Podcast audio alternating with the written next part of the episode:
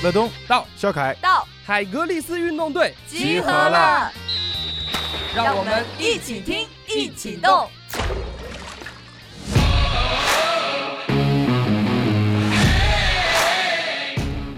跟肖宇两个人拉开，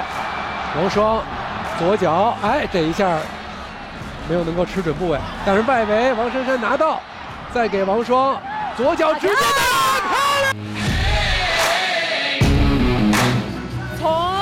九十分钟比赛到加时一百二十分钟比赛，我们从来没有想过放弃。即使上半场我们二比零落后，但我们一直坚信我们能够扳回来。因为我相，因为我们大家都相信，我们一百三一百三十多天的训练，每一堂课都是一万多以上的跑动距离，我们即使是冲他们，也能够把他们冲垮。欢迎来到海格力斯啊！最近的女足闯进奥运会，战胜韩国队的这个消息呢，让我们十分的振奋。今天本期节目，我们也是特别邀请了。啊，汤贤博汤老师来跟我们聊一聊女足这次闯进。奥运会的这个事宜啊，这次的话也是振奋人心，战胜了这个韩国队。是是是，哎，谢谢呃，你好，乐东，也是海格力斯的听众朋友们，大家又再次见面了，很高兴能够再次在空中和大家相遇。这次女足的这个比赛呢，也是不负众望啊，然后在这个加时的第十三分钟的时候进了一个球，我觉得特别的这个惊心动魄。如果是这个现场大家看这个比赛的话呢，一定是为女足姑娘捏了一把汗。本来其实按道来讲呢，我们一直都在我们的心目中觉得女足是一个非常非常强的一个队伍，但是其实现在的话呢，在亚洲的话，我们也是这个呃是一流水平，但是其实想进入一些女足世界杯啊，还有像奥运会这样的顶级赛事的话，也是要搏一搏的。那么对于本本场比赛，我觉得呃汤老师可以给我们先做一个整体的一个回顾，然后让我们再去看回看一下这些这个关键点，看一看有没有我们什么遗漏的一些地方，或者说汤老师你从你的专业的这个解说的这个角度来说的话，觉得哪些是非常的这个呃值得一提的？呃，两个回合呢，其实踢的都挺艰难。第一个回合是在客场赢了，嗯，但是说实话，那个点球的判罚相对来说是还是。有那么一点惊险啊，但是也说明女足还是拼到了一定的程度，能在对方禁区里造威胁，才能出现点球，也就是我们客场先带回了一场胜利。但是确实主场的时候很惊心动魄，上来了就落后零比二嘛。嗯，就是当我们的这个后防线直面对方的冲击的时候，呃，其实隐患还是很多。嗯，好在说我们扳扳回来一个之后，把这比赛拖入了加时，啊，然后王霜呢拼到了一百一十多分钟啊，还有那样的体能啊，能做那样比较轻巧的动作，呃，左脚低射进球，让球队能够出线。这个其实就像他赛后说的，我们每天训练都是万米以上的移动距离，就是说。你你练得越好，你心里越有底，你越知道自己能做什么，你就对自己能力越自信。啊，这个时候我们反而用了韩国比较擅长的方式，用体能拖垮了对手。呃，也就是许多球迷会说，你看女足精神啊，这再加上以前的女排精神，女就是啊，咱们女子项目比男男子项目怎么强这么多？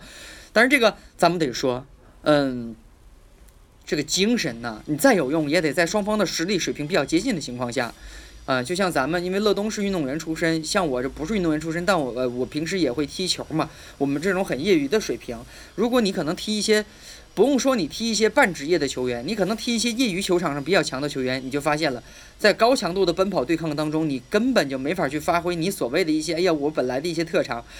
你就是根本就不用想别的了，你满脑子想的都是，哎呦，我我这个要死了，累的不行了。这对抗根本跟不上，你脑子根本都转不过来，你只有疲于奔命，就是下意识的在跟着跑而已。跑到最后，你都开始干呕了。所以就是大伙儿强调的这个，我觉得精神是好事儿，但是你还是得在水平接近的情况下才有它的一个发挥的基础。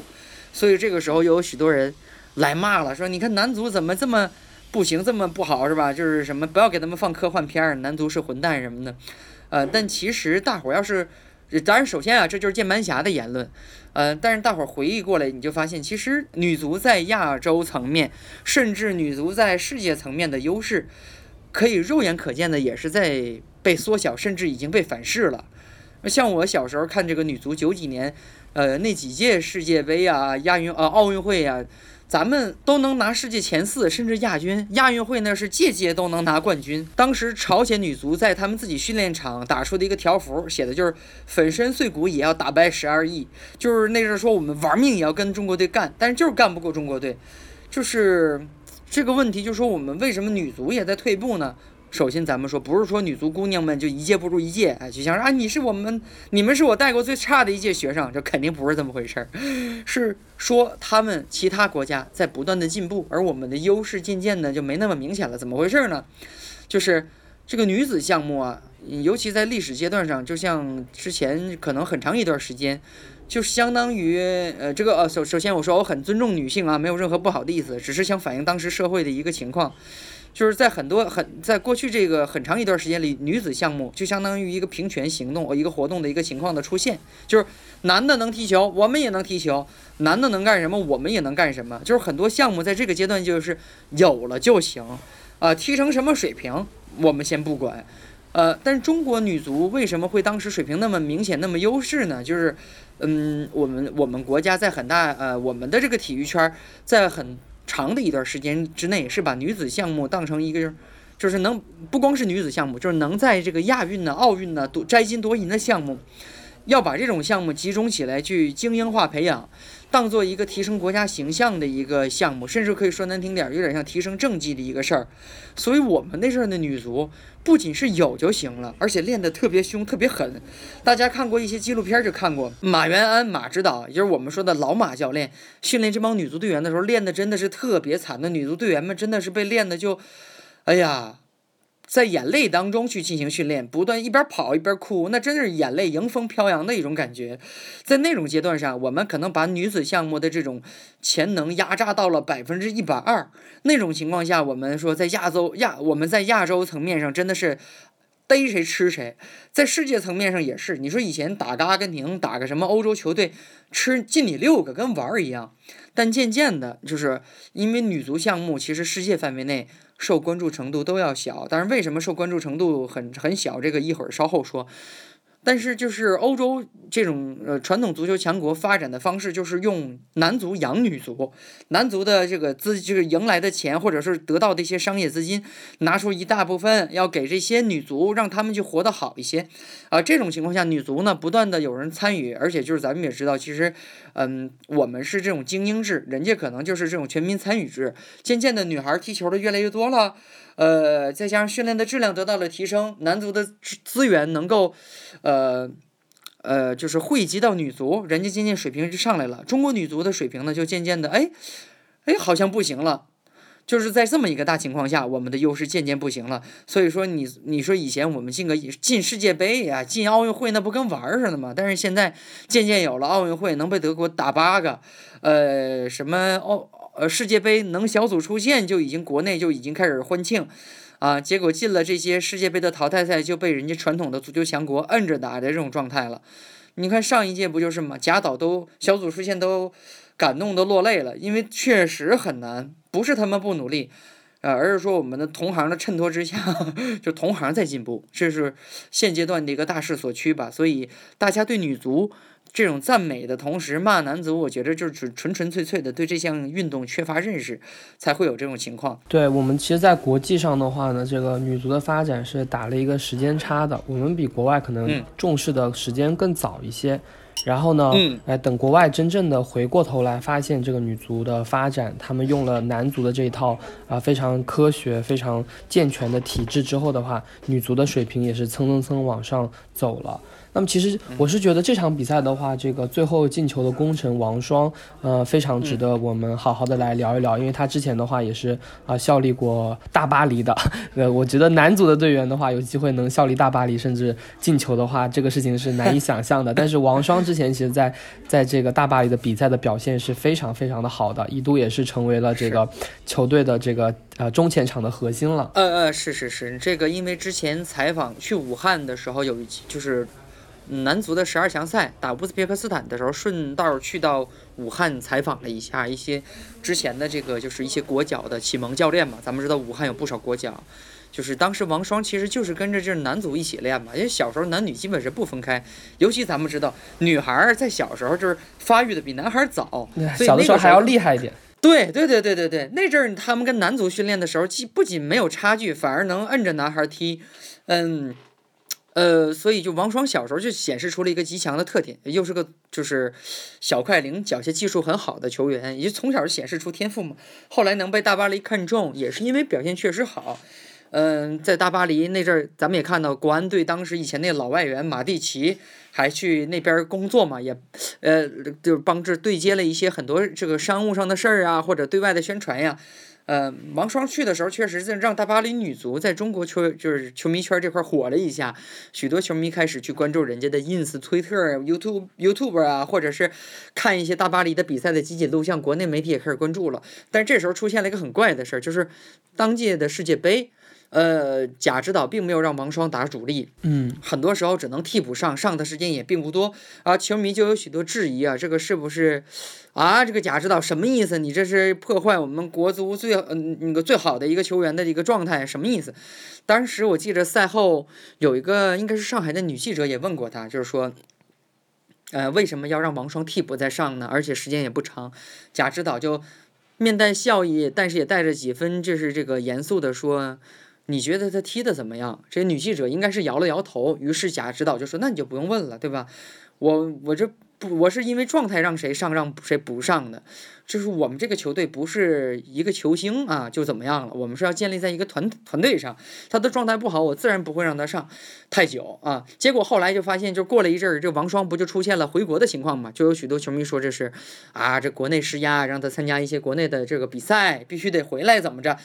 就是导致许多球迷去，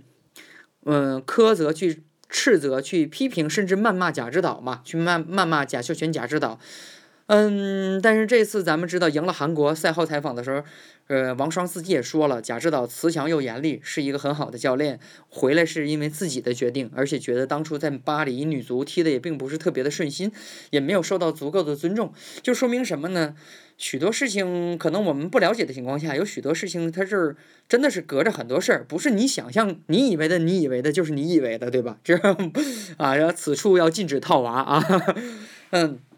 另一方面就是贾指导呢，我觉得他对女足有独特的情感。他绝对不是说要故意去害谁毁谁，因为咱们知道贾指导的夫人就是咱们老女足的成员，这也是女足的一代名宿，所以我觉得他不论是于情于理，还是在甚至家庭环境上受到的影响，都是会对女足以一个认真负责的一个状态去对待的。所以有些事儿不像咱大伙儿想的那样，但确实这回出现了之后呢。包括足协也再次提起了要支持女足去留洋的这么一个事儿，这个也是好事儿。呃，因为嗯，去年呃，像王霜和这个当时就是呃这场比赛赛后搂着王霜痛哭没能上场的这个吴海燕，他们都是武汉女足的嘛。武汉女足，呃，上一届女足是联赛她也夺冠了，呃，大伙儿可能也会对这个事儿又提起议程。这下借着这个势头，让女足其实。出去去踢球，渐渐的也成了一个比较重要的事儿了。因为之前咱们刚才也提了啊，欧洲足球主流联赛这些渐渐的有这个男足反哺女足的优惠这种态势，资源的一个共享了之后，让女足去经受更多的这种呃外边的这种踢球，变得是很有必要了。当然，打铁还需自身自身硬啊，你想去还是得踢得像王霜这样好，才有可能去得上。所以我觉得。嗯，王双这个事儿给我们很多启示，就一就是如果你真的是隔着这个事儿看，许多事儿不像你想象的那样；二一个就是现在就是去外边踢球，跟男足一样啊，就是也是一个学习的状态。当资源更好的。男足能够去让女足得到汇集的话，这还是个好事儿啊！这基本是我对这件事的一个大概的了解。呃，我觉得王霜的整个的技术动作的话，在女足里面是比较偏向像这个男子选手的。你看他这个很多，我们看女足的进球的话，都是有点这种，有点把这个球打到这个打到这个这个这个禁区内，然后的话看看有没有机会能够这个拱进去。但是像王霜的这种这种外围的这种抽射的话，它其实呃动作本身就很漂亮，非常的像。这个男子队员的这种技术的一个特点，而且他其实这种漂亮的进球的话，在这个大巴黎期间的话也是蛮多的，因为那段时间他的这个去了比那边比赛之后，其实很多的这个呃。一些什么集锦啊，还有一些现场直播的话，在我们国内都看得到。呃，乐东刚才提到了一个词儿，这个词儿很有我们国家这个体育的一个曾经的要求的特点，就是女子男性化。这事儿我是从乒乓球那儿老听着的，因为以前听蔡萌老师解说乒乓球的时候，不论他也好，还有一些嘉宾都会说，哎，女子男性化，女子男性化，这说明什么？就是男女之间体质有别才会出现这种情况。如果女子能够出现男性化的动作呢，就说明。他不论是从生理机能上也好，还是说他的技术水平上也好，都应该是呃一个很强的状态，甚至可以说一个在女子呃运动员当中一个很出类拔萃的一个状态，才会出现这种词儿。其实这个时候我可以提一个刚才想提的话题，就是女足为什么不如男足那么受关注？这个点我觉得很重要，因为。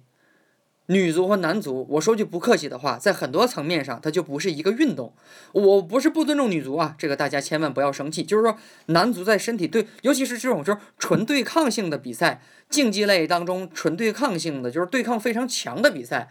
呃，男就是男子项目比女子项目的观赏性要强很多，包括它技战术的这种运用所达到的这个视觉效果啊，这个呃观赏性上也比女足强，就是也比女子项目强很多。当然说一些。展示美的项目上，就是女子要强很多。比如说这个花样游泳啊，艺术体操那个展示呃柔美啊，展示这种艺术表演力上确实特别棒。包括咱们看那个女子单人滑啊，呃确实，但是尤其女足就首当其冲的就是其中的一个例子。很多层面上，就像乐东说的是，其他队员好像这球传进去，看能不能到禁区里把球怼进去就算了。有甚至有一种就是打哪算哪，就就就。这种状态，但男足就截然不同。所以说，你说欧洲女足也好，为什么也说要男足反哺？因为男足挣钱呀，女足挣的钱并没有那么多。呃，中国女足同样这个情况，尤其是中国女足是一个精英制，本来这个我们踢的球的这个踢球的女孩的数量肯定是不像外国这种啊，可能呃这种全民参与制这么啊投入这么多的人。嗯，所以说我们在人的基础上本来不占优势，渐渐渐渐的就在这种就是嗯，能够在这个男足层面得到的帮助又不够的情况下，所以就是水平是有一定的下降。就是之前也说了，人家是男足能反哺女足，但我们的男足现在生存的环境也非常的艰难。比如说咱们知道苏宁这个夺了冠就解散了已经，还有同这一年消失了好几支球队，这个。更多这种低级别联赛消失的球队，就就咱就不用说了，而说明了就是，呃，如果男足的环境不好，女足想得到的一些优势也会不多，嗯，所以这是一个很残酷的现实。就因为，嗯，本身的观赏性吸引不到太多的观众，所以他们现在活的也并不容易。你像咱们看男足这个啊，咱们看啊，这女足不是赢韩国了吗？评论区就许多球迷留言啊。让男足把工资发给这帮女孩儿啊！这不让男足解散，我们只看女足，我们更多的关注关注女足吧，我们更多的关注这帮铿锵玫瑰吧。这么说吧，百分之九十这么说的人，之后的女足联赛他们一眼也不会看，只是偶尔调频道，不小心调到了体育频道的时候，发现是女足，晃一眼然后就走了。哎呀，这个好像没有太多意思呀，就确实很残酷。而且他们说的啊，让男足把钱给女足吧。不用你说，已经在这么做了，一直在这么做，确实是这样一个情况。但是这个残酷的现实就是这样的，就是网络上的言论确实会让许多人产生这种对男女足之间的这种内卷啊，或者这种不公平的言论也好，嗯，最后导致的现象就是男足越来越挨骂，女足呢看的人也还是那些。呃，男足越来越挨骂呢，看的人也少了，愿意花钱的人也少了。女足呢，就得到的钱或或者一些资金也也越来越少，这就是个恶性循环。所以我觉得这种事儿呢还是挺残酷的。就是网络上的言论，其实很多时候，有的人觉得只是键盘侠，我想痛快痛快嘴啊，发泄一下生活当中的不满。但是你有没有想过，你的这个不满，你的也网络上的言论，其实最后会引起很多真的就是很多人真的去相信这件事儿。就就像是我身边之前有一个我在其他传媒公司工作的时候，一个男编辑，他是军事频道的，他就很认真的问我，就是这个女足是不是真的就呃男足是不是真的就肯定踢不过女足呢？我说不是，我说男女足在身体对抗上就差着一个很大的一个区别呢，就是如果说女足踢男足，可能踢一个大学校队，嗯，差不多也就到头了。嗯，但是他就非常非常认真的说，你一定在骗我，你肯定是胡说，女足一定能踢过男足。我说。你既然已经有这种固化的认识了，你为什么要问我呢？他说，我就是想这个问问一个足球编辑啊，足球解说员是不是就这么回事儿？但是他已经认定了，就说明网上的言网络上的言论也不要不负责，如不不然的话，真的是许多人会对这件事儿很当真。就包括咱们知道之前一些脱口秀演员，对吧？因为一些网一些段子被人就是，呃，在网络上怎么说呢？呃，既为自己赢得了一一定的流量，但是又为此被他反噬，这我觉得就是一个很让人害怕的事。就还是我上一次跟你录节目时说的话，我们什么时候能对这些言论有一些认真的甄别，有一些甄别能力，这个真的是对我们来说很需要进步的一件事儿。呃，像汤老师说的，只要你自己这个踢过球了，或者说你自己对足球这个运动，或者说对于体育本身有一定的参与的之后，呃，基本上也不会说出就是说女足跟男足到底谁踢不过谁踢不过的这样的一个问题了。这个还是我们国家的运动参与还总的来说还不是很普及，才会有这样的一个。呃，会有这样的一个，就这不是这没有能进入大家的一个常识，呃，肯定是等我们的这个参与的人越来越多了之后的话，大家呃才更能够去欣赏女足的这个呃一些技术动作。因为我之前有老师是这个呃绿城以前的这个。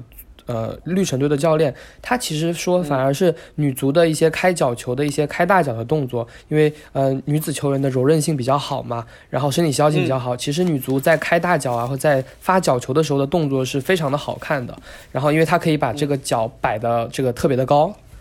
然后的话，他的他这个利用身体的这个姿态的这个能力是很强的。我觉得只有就真正大家这个大家自己去踢踢球或者自己去感受感受的时候，呃，才能够知道这个呃女足踢得多好，技术含量有多高。然后的话，这个最后能够咬咬咬着牙在这个最后几分钟进个球是多么的不容易。对，就是怎么说呢？就不是说女足踢的就不如男足就不好看了。确实像乐东说的，他有他这个展示自己特长的地方。嗯，呃，就是女足她本身有她自己的一个特长。二一个就我觉得也不是说精英制就不好，就是说咱们这个叫是就是精英培养制嘛，就不像嗯可能其他国家有一种那种就是全民参与制，这种精英制未见得是坏事，因为许多外国的这个运动项目，尤其是在中国奥运会摘金夺银，尤其是前几届奥运会拿金牌很多的时候，他们也发现，其实举国体制不见得是坏事，精英制也不见得是坏事。但问题是，呃，你的男足如果能够踢得好，如果能够得到更多的关注，或者说所所谓的就是如果这个运营更稳定，有更稳健的资金来源的话，女足能得到其中的更多的汇集，这样女足也更好发展。但现在情况是。男足发展的是越来越不好，女足呢就可能肯定就不会得到更多的这种相对来说资金上的关注，啊，这个情况就就像我之前说的，就恶性循环了，这个是个问题。但其实，嗯，你就是说，不论是就像咱们现在认识到许多事儿，包括这个新冠疫情啊，咱们也发现了许多事儿上，不是说谁就肯定好，谁就肯定坏，各有各的优势。这个举国制、精英制未见得就不好，甚至在很多层面上它很棒，只不过。嗯，需要有一些呃特定因素的一个辅助，嗯，比如说这个必必须逃不开的资金，如果这个东西跟得上，我不相信女足踢球的人会越来越少，也不相信女足得不到更多的进步。还是希望这个更多的人真正的长期的关注女足，而不只是在这个一场比赛之后，然后可能舆论能够吵个一两天，然后就翻篇儿了。就这一星期，你在下一星期问他上一次进球，这女足踢得不错，王霜真棒，有人会问你啊，王霜谁呀？真的是真的有。现在评论区就有一些就是媒体上评论区已经出这情况了。其实女足已经进入这个奥运会了，然后在这个东京奥运会上的话，我们的所有的三大球当中，女子项目全部都突围了。呃，男子项目的话，这个真的是拖了后腿的啊。但是，但也可以，这个汤老师可以跟我们这个预见一下，说女足到时候在奥运会的一个前景。然后的话，也可以借此机会，我们来盘一盘啊、呃，整个的一个世界女足的一个格局吧。嗯，前景的话，我觉得就小组出线，然后淘汰赛可能踢得好的话，也许能呃多进一步吧。但是真的是。呃，我可能并不是特别乐观，因为像我之前说的是各大国家的女足也在进步，所以我觉得能进淘汰赛就是第一步的任务，后面的真的是，如果说举例子啊，如果说这个淘呃分组分得好，再加上其他组的一个出现情况的一些变动，有可能淘汰赛多走一步啊，基本是这样。如果能走得更多，那个真的是就要看，就说所谓的就是这个命运的眷顾了。当然，我还是那句话，不是说女足队员们不好，现在这波女足队员一点也不比老玫瑰们就是不吃苦不耐劳啊，其实他们练的是很苦的，这个。嗯，因为咱们都知道，女孩在生理结构上就比男孩在好多好多层面上要不占优势，对吧？咱们知道，他们有时候，呃，身体其实不适不适于于运动，很多时候要扛着这种就是生理的不适，要继续努力。嗯，其实很让人心疼的一件事儿。嗯，但基本上确实，呃。在国际层面上还是这句话，就是想赢是能赢，但是也就是小组出线，再往后的话，可能真的一步走一步啊，看得好就是看命了。嗯，像国际上的一个层面，嗯，你就像这个，这韩国不有池孝然嘛？你在英英国踢的也不错，包括咱们知道像这个拜仁的这个。现在这个新星阿方索戴维斯的这女朋友惠特曼啊，也在大巴黎女足啊。现在好像是我看她前两天穿了一个别的俱乐部的女女足的衣服，好像转会还怎么着？这我还没细看。就是现在在这在这个层面上，女足出现的新星是越来越多了。嗯，女足的比赛呢，确实是趋近于一种女子男性化的一种趋势在走。但是我觉得，就是中国女足在一定层面上，在一定时间上。嗯，世界比赛当中还是能小组出线，因为这个咱们之前也知道，就像是李娜打网球的时候，这个能够在很多层时候就是力量能压制许多欧美选手，就是咱们应该是有人研究过这个体育科运动科学，就是东亚女性在身体的机能上，包括力呃力量啊、耐力啊、肌肉爆发力上，有的地儿有时候还不仅是跟欧美比起来。呃，不仅是处不处于劣势，有的地方还是占优势的。所以咱们可以看到，像李娜这样的人，包括像一些咱们，呃，游泳的呀，呃，长跑，像你说像王军霞这样以前的，对吧？名将，嗯，其实还是挺占优势。但是东亚男性在这个层面上对比欧欧欧美男性的时候，其实差距就有点大了。所以这个咱们又不得不说，你得根据一定的科学依据和数据来说话。所以男子层面上想出成绩就。就是在足球上反而要比女足不容易出成绩。咱们知道上届世界杯那日本队上来二比零踢比利时，咱们觉得很惊喜是吧？结果人比利时最后连着摁着日本，又给日本给给赢回去了。当时大家就觉得有一种。哎呀，一种绝望感，就觉得日本男足已经做得很棒了，技术如此细腻，又能二比零领先比利时，但是最后还能被人给拧回来，这确实是一种就是亚洲足球面对的很残酷的现实。但是咱们说了，咱不能因为踢不赢人家，咱们就不努力了呀。你只有不断的努力，才有。说句很片儿汤的话啊，呃，努力了不见得成功，但是你要是不努力，肯定不能成功啊。同样也是坚持，也是只有坚持才能见希望。女足这块儿其实相对来说，在身体条件的一个呃比较不占，就是比较还有点优势的情况下，如果说能得到男足的反哺的话，我觉着还是挺期待的。就是说，如果中国足球的大环境好起来的话，中国女足能在这个群雄并起、都发展不错的这个世界范围的女足之内，也能找到自己的一席之地。咱不敢说恢复当年铿锵玫瑰的这个荣光啊。但起码咱们淘汰赛能多走几步，心里有底，这还是可以的。汤老师说的这个特别有意思啊！刚才讲到这个女子足球男性化，那亚洲足球欧洲化，说明这几个项目确实我们没有什么优势。对，优势消失的有点多。然后最近的话，这个欧洲的女子足球也是啊，非常的强势。而且的话，在亚洲的话，中日韩，呃，朝鲜的话，女足也都是呃平起平坐吧。我觉得这方面的话，这个世界的这个女足的一个格局，还有什么可以聊一聊的？基本格局就是那些传统强国跟男足差不太多，传统强国会越踢越好。嗯，就是还是会出现男足哪哪些国家强，女足哪些国家也比较强的情况。当然，美国女足这是个例外，美国男足啊想进世界大赛也有点费劲了，这两届经常是淘汰掉。但女足确实是好一点啊，这个情况就比较符合他们国家的一个国情了。国情是什么呢？就是他们觉得就是 soccer，人家管足球叫 soccer 嘛，叫叫叫 soccer，不叫 football，football 人家那是橄榄球。人说了这个。我记着谁说的是，soccer 是个很 girly 的运动，就是说，在美国，男孩都去打橄榄球，女孩呢会更多的在足球上进行尝试，他们会觉得这个运动更适合女孩，所以足球在美国这块儿确实女性当中。这个普及度是高的，是非常惊人的。这个事儿也确实在美国女足多，就是这是他们一个一以贯之的一个状态。他们传统强国，对吧？咱们之前铿锵玫瑰世界大赛最终差一点夺冠，也都是基本倒在美国脚底下。什么查斯坦、米亚、哈姆啊，包括现在这个。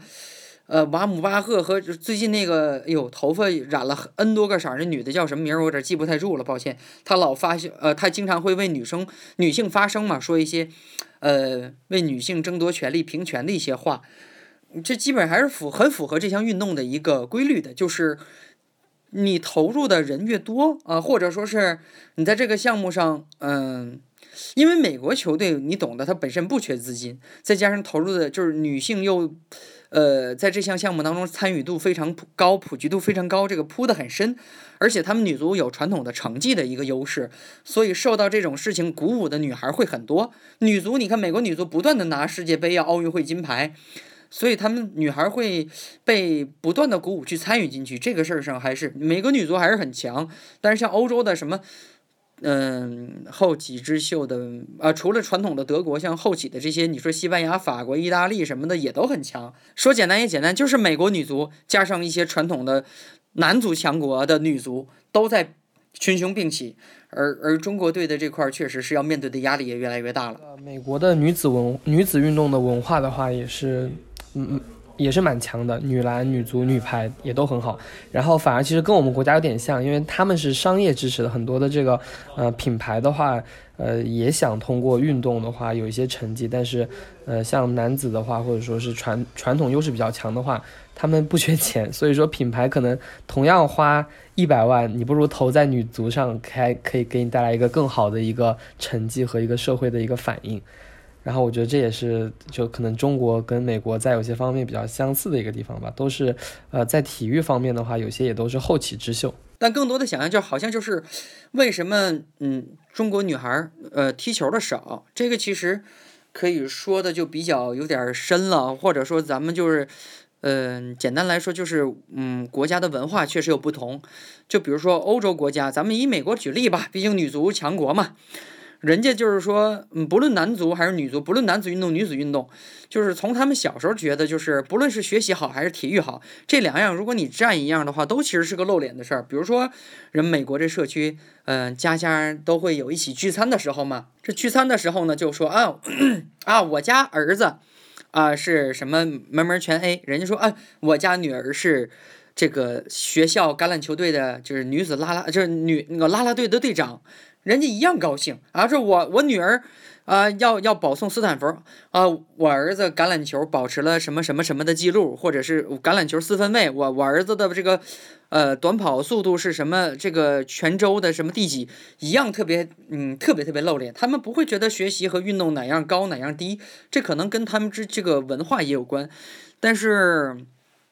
我们这边确实是因为咱们经历过，我像我们这个我父母这一波，身边许多朋友都经历过，就是，呃，长辈下岗，孩子这个生活比较艰难的情况。那这种情况之下，其实家长对于孩子们不会有任何体育的需求，他们就觉得不论什么时期。学习永远是第一位，永远是一个能够让你，呃，进行呃，永远能够让你当成敲门砖的一个事情。所以说，我们不论是男孩还是女孩，就不光是女孩了，都对体育这件事儿是否从事其中啊，其实心里有许多忌惮。呃，这也是这也是我们许多时候只能采取精英制的方式之一啊，因为之前也从事过教育行业，高考啊，在某种层面上是相对来说。最公平的一种选拔人的一个机制了，所以你说真要让他去说走体育路线的话，其实里边需要顾忌的事儿太多了，因为他的成才率比高考要低，其实是，所以那你就男孩儿都是如此，那更别说女孩了。所以说，可能大家前面问啊，我们为什么非得精英制？这可能就是其中一个很重要的原因。啊，我们为什么推进不了校园呃体育呢？因为校园它肩负的最大的责任就是带着你升学考试应试，它不能本末倒置。因为像我之前就说了，呃，体育这个行业，体育这个领域，成才率、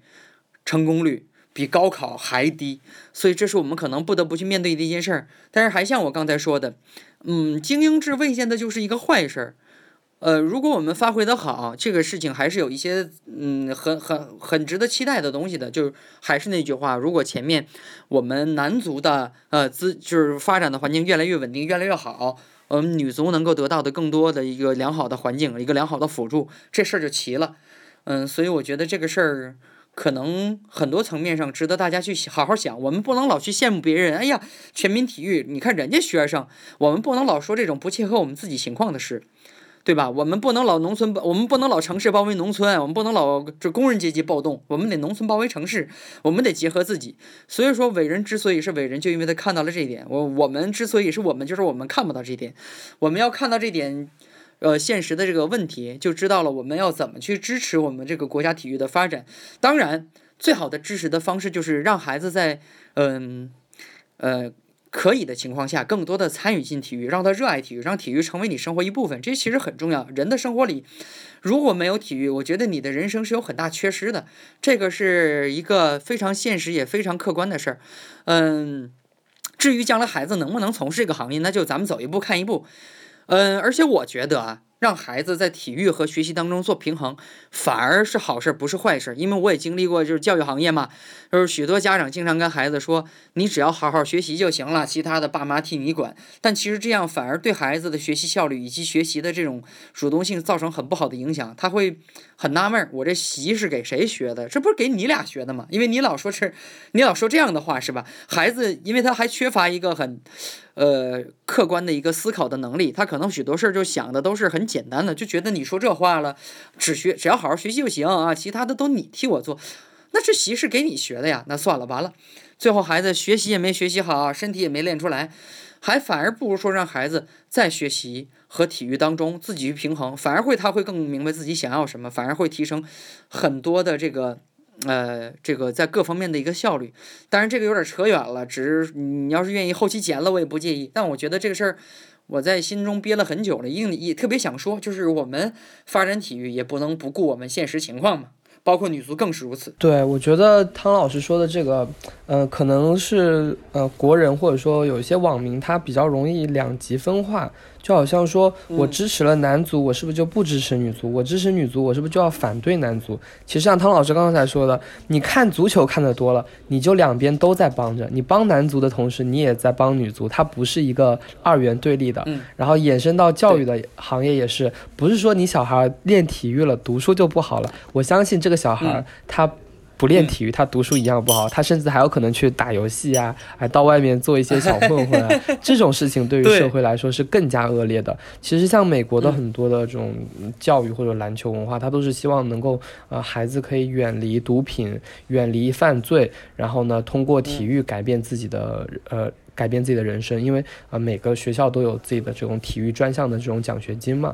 那么其实呃。它不是一个呃说什么体育和文化是不能够结合的一件事情，反而其实应该是相互促进的。因为呃很多好一点的，或者说是我相信这种这种方式也会慢慢的普及。就是说，可能这个小朋友要参加比赛的话，他一定要成绩达到中等偏上，他才能够参加比赛。那么反而因为小孩子天生喜欢体育，他为了让保住自己喜爱这个东西，好好学习，小的时候只要稍微的。啊，主动的去学习的话，肯定是不会差的。这个东西，我觉得确实像乐东刚才总结的，不是一个对立。而且，我我觉得，呃，让孩子参与体育，让体育和学习并行，并不是说我这孩子就我在鼓动你的孩子将来走职业体育路线，最后你孩子习也没学好，体育也没练出来，到时候你要来怪我，我不是这个意思。我的意思就像刚才乐东同样总结的那句话，就是。体育是在很大层面上促进学习，当然前提是中国的家长要是一个这个这对这对家长要是一个比较呃怎么说呢？这个家长要是一个比较明白这个教育的一个大概基础道理的一个家长，就是你跟孩子要设定好规矩，对不对？你说这孩子就是你可以踢球，但你的成绩要是不好了的话，我会暂停你。而且你要真的说到做到，别最后爷爷奶奶、姥姥姥爷来一说好，呃，说最后来捣乱来了，或者是你自己的不坚持，最后孩子发现啊，爸爸妈妈设立的规则其实就是一个随时可以打破的，根本就是很大商量余地、没有所谓的一个规则，那这事儿一点道理都没有了，就是该设立的东西就设立。嗯，在这个一个比较严谨的既定的规则之下，让孩子体育和呃学习并行，肯定不是坏事儿。哪怕他不从事职业教练，对吧？啊，不是，哪怕他不从事职业体育呢，这我觉得绝对是他将来的一笔财富。因为我见过太多孩子，现在都太独了，就是活着也是独，全家双方俩老人四个人加上自己爸妈，呃，六个人六个成年人凑一个小孩，让孩子活的哟，那叫一个自私，还不如让他投入到团体的项目当中当中啊。懂得一下什么是团队的一个协作，怎么在团队当中发挥作用，这样的话，孩子将来进入各种集体，他都知道怎么去适应，而不是说被孤立。咱们说的吹牛点儿，甚至能减少很多校园霸凌情况的出现。集体运动对于人的这个塑造是非常非常的这个强的，而且我觉得也是呃无可替代的。特别感谢汤老师。啊，再次做客我们节目，跟我们分享了这么多这个女足相关的事宜，也希望我们未来可以祝愿中国女足在这个奥运会上取得更好的成绩。然后的话，有机会多看看汤老师最近的这个解说，汤老师的这个解说，一旦有的话，我都会发到我们的这个粉丝群里面，让他们哎来这个有空的话来看一看。哎呦呦，谢谢罗东，谢谢东，也谢谢海格力斯的听众朋友们，如果有空来去听一听啊，完了我们一起在。比赛当中进行更多的交流，让体育呢能在我们比较繁忙的生活当中成为重要的调剂，大家都参与进来。好的，那么本期节目就到这边，我们下次再见，拜拜，拜拜。